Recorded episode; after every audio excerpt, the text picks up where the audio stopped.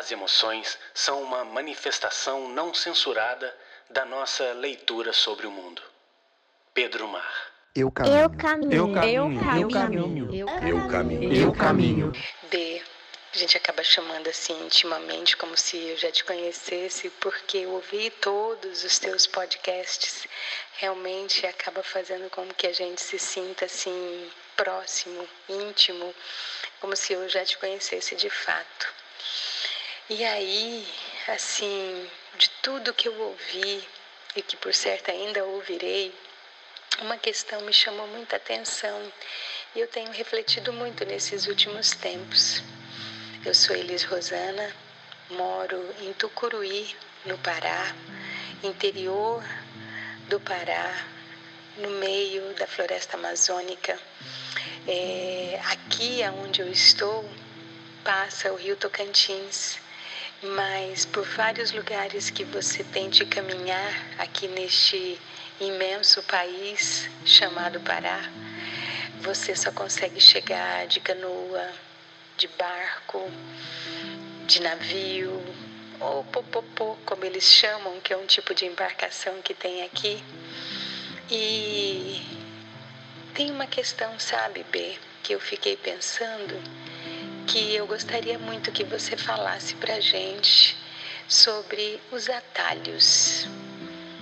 Os rios, ele permite que você corte caminho por ele, mas você pode, é, por vezes, encontrar surpresas não muito boas. Na vida também, a gente está sempre buscando uma forma de encurtar o caminho.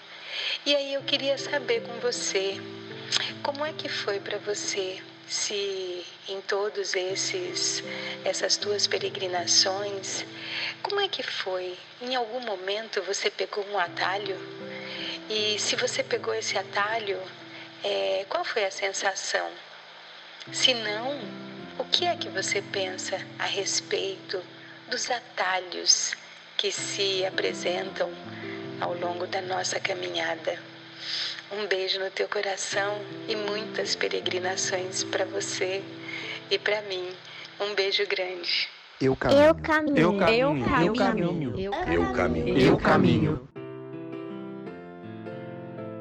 Olá, meu nome é B Santana e este é o episódio de número 46 do podcast Eu Caminho a construção do caminho do eu em busca do melhor que há em cada um de nós.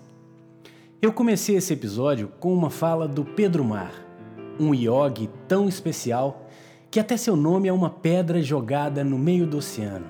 Faz ondas e atinge cada um de nós que está na margem da sabedoria, ávido pelo mergulho.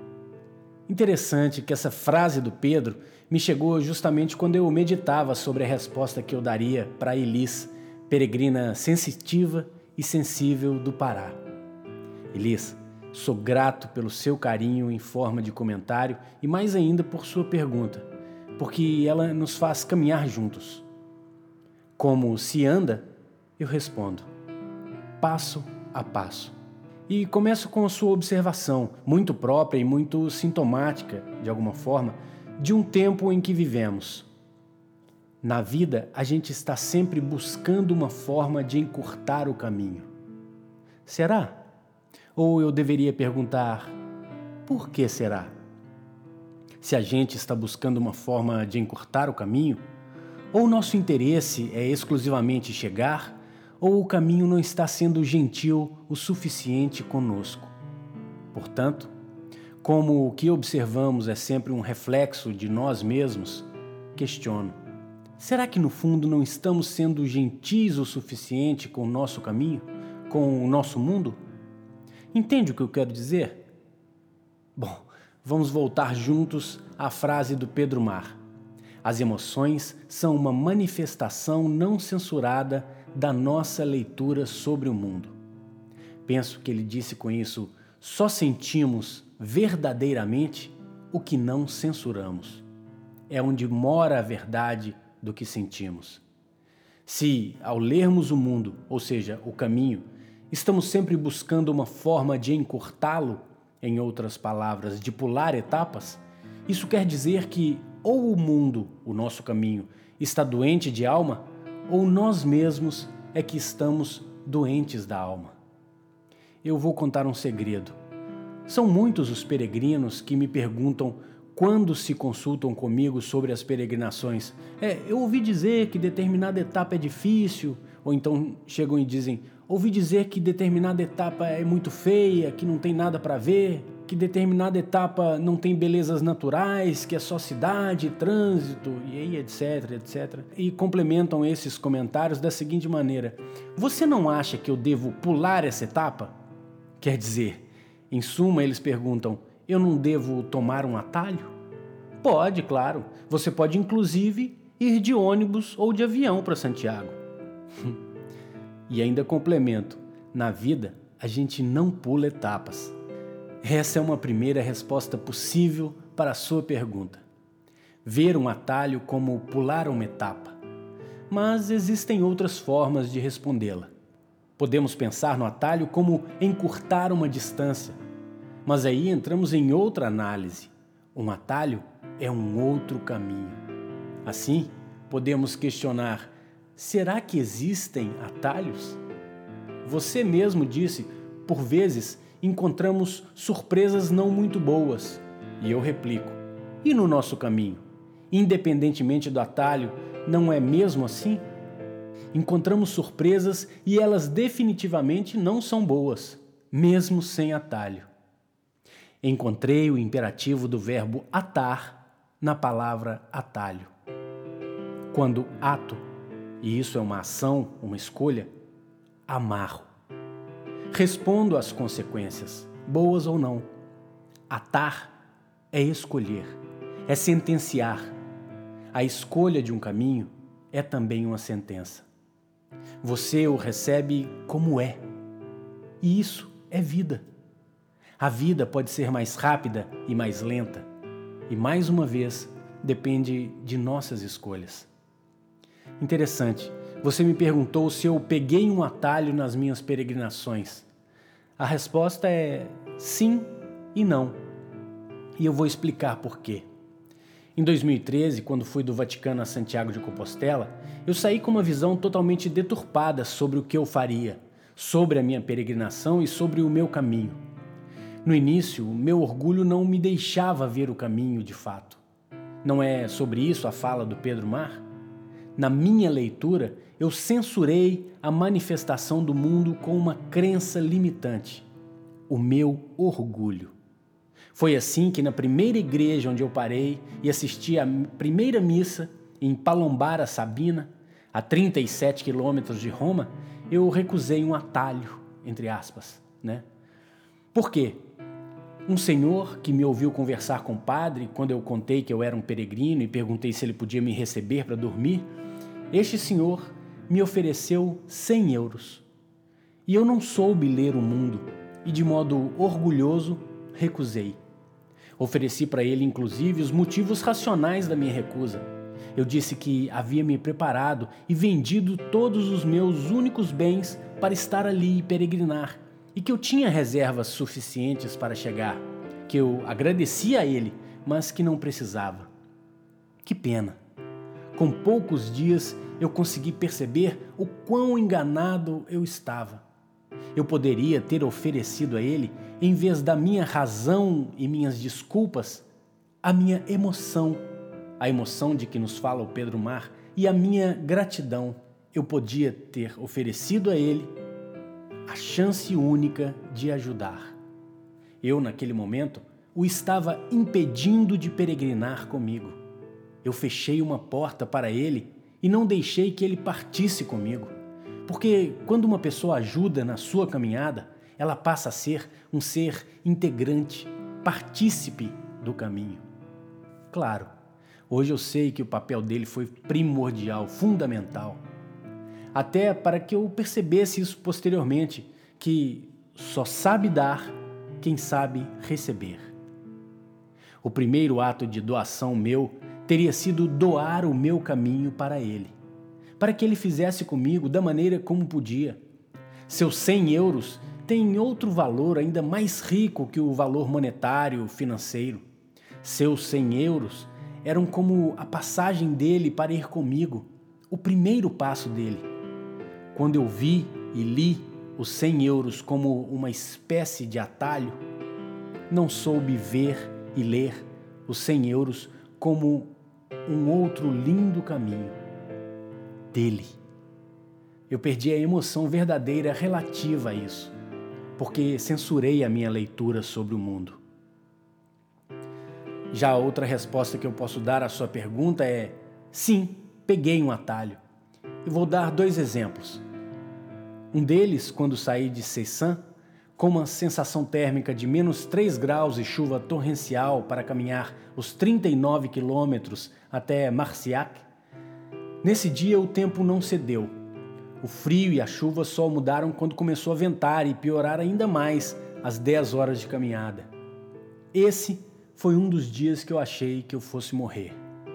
Faltando cerca de 4 quilômetros para chegar, portanto, uma hora de caminhada nessas condições, eu achei que aquele era o fim da linha. Eu já estava caminhando há cerca de 9 a 10 horas nesse clima e quase não sentia mais o meu corpo. Foi nessa hora que eu olhei para os céus e disse: Olha, meu Deus, o Senhor me mandou estar aqui. Eu fiz minha parte, acreditei e vim. Acontece que eu não vou parar, mesmo nessas condições. Portanto, se for para eu morrer aqui, eu vou morrer. Mas eu só paro se o Senhor me mandar parar. E foi nesse instante que parou um carro do meu lado. O dono do carro abriu a porta do passageiro e disse em francês exatamente isso. Acho que está bom por hoje. Entra. Eu entrei no carro e cheguei em Marciac com ele. Minha peregrinação original era fazer pelo menos 2.200 quilômetros, que era a distância da minha casa até a casa da minha filha em Recife. Eu fiz mais de 2.500, na verdade. Só as vezes que eu errei o caminho durante os 88 dias deram mais de 30 quilômetros acredito que eu tenha feito cerca de 2.568 quilômetros, algo assim. Esses 4 a 5 quilômetros desse dia seriam mais do que justificáveis em termos de quilometragem. Mas isso, sinceramente, isso não importa. O que importa é que, nesse caso, diferentemente da outra vez, foi como se eu tivesse, entre aspas, recebido os 100 euros. Entende? Porque, além de tudo, pude ser veículo para que uma pessoa de bem pudesse se sentir melhor. Fui ajudado, recebi ajuda. Será mesmo isso um atalho? Ou o caminho que eu devia ter percorrido para que este Senhor, a partir desse momento, caminhasse o resto da minha vida e talvez da dele comigo? Será que ainda hoje, quando está só com a sua filha, da mesma idade da minha, ele não se lembra do que conversamos no carro e pensa: eu salvei a vida de um peregrino, de um pai de uma menina que tem a mesma idade da minha filha. Sabe, Elis, eu podia dar mais alguns exemplos, uns inclusive da minha última peregrinação de Shikoku no Japão, mas eu acho que fica para uma outra conversa. Para terminar, falo sobre qual foi a minha sensação e sobre o que penso conforme você me perguntou. Na primeira vez, quando recusei os 100 euros e não peguei o atalho, na hora me senti bem, forte, poderoso. Mas eu confesso que por muito tempo me senti pequeno, envergonhado, humilhado por minha própria ignorância. Foi muito bom ter encontrado o alto perdão e ter agradecido a Deus por ele ter me enviado esse Senhor e que ele fosse a ponte necessária para que eu atravessasse e recebesse essa lição. Na segunda vez, quando aceitei o atalho, entrando no carro, me senti muito bem. Me senti grande por ser pequeno e poder, com minha fragilidade, fazer daquele outro pai de família maior do que ele já era. Alguém que salvou um pai e sua filha, mesmo sem tê-la conhecido. Na verdade, sem saber, salvou até minha segunda filha, que nasceu há cerca de 10 meses. Porque também graças a ele, estou aqui agora contando tudo isso. Para terminar, faltou dizer o que penso. Penso que o mundo do consumo faz isso com a gente. Até nosso caminho, o que temos de mais precioso, é passível de análise se devemos ou não jogar fora. O consumismo instituiu isso para nós. Quebrou, joga fora, não conserta, troca por outro. É dessa forma que vivemos por aí, trocando de amizades, trocando de amores, trocando de pais ou de filhos, trocando de esposas, de maridos, de empregos, de relações e até de caminhos. Porque é isso que o mundo do consumo ensina pra gente. Quero lembrar, Elis, que temos escolha. E toda escolha pressupõe um caminho. Eu caminho. Eu caminho. Eu caminho. Eu caminho. Eu caminho. Eu caminho. Até o próximo episódio.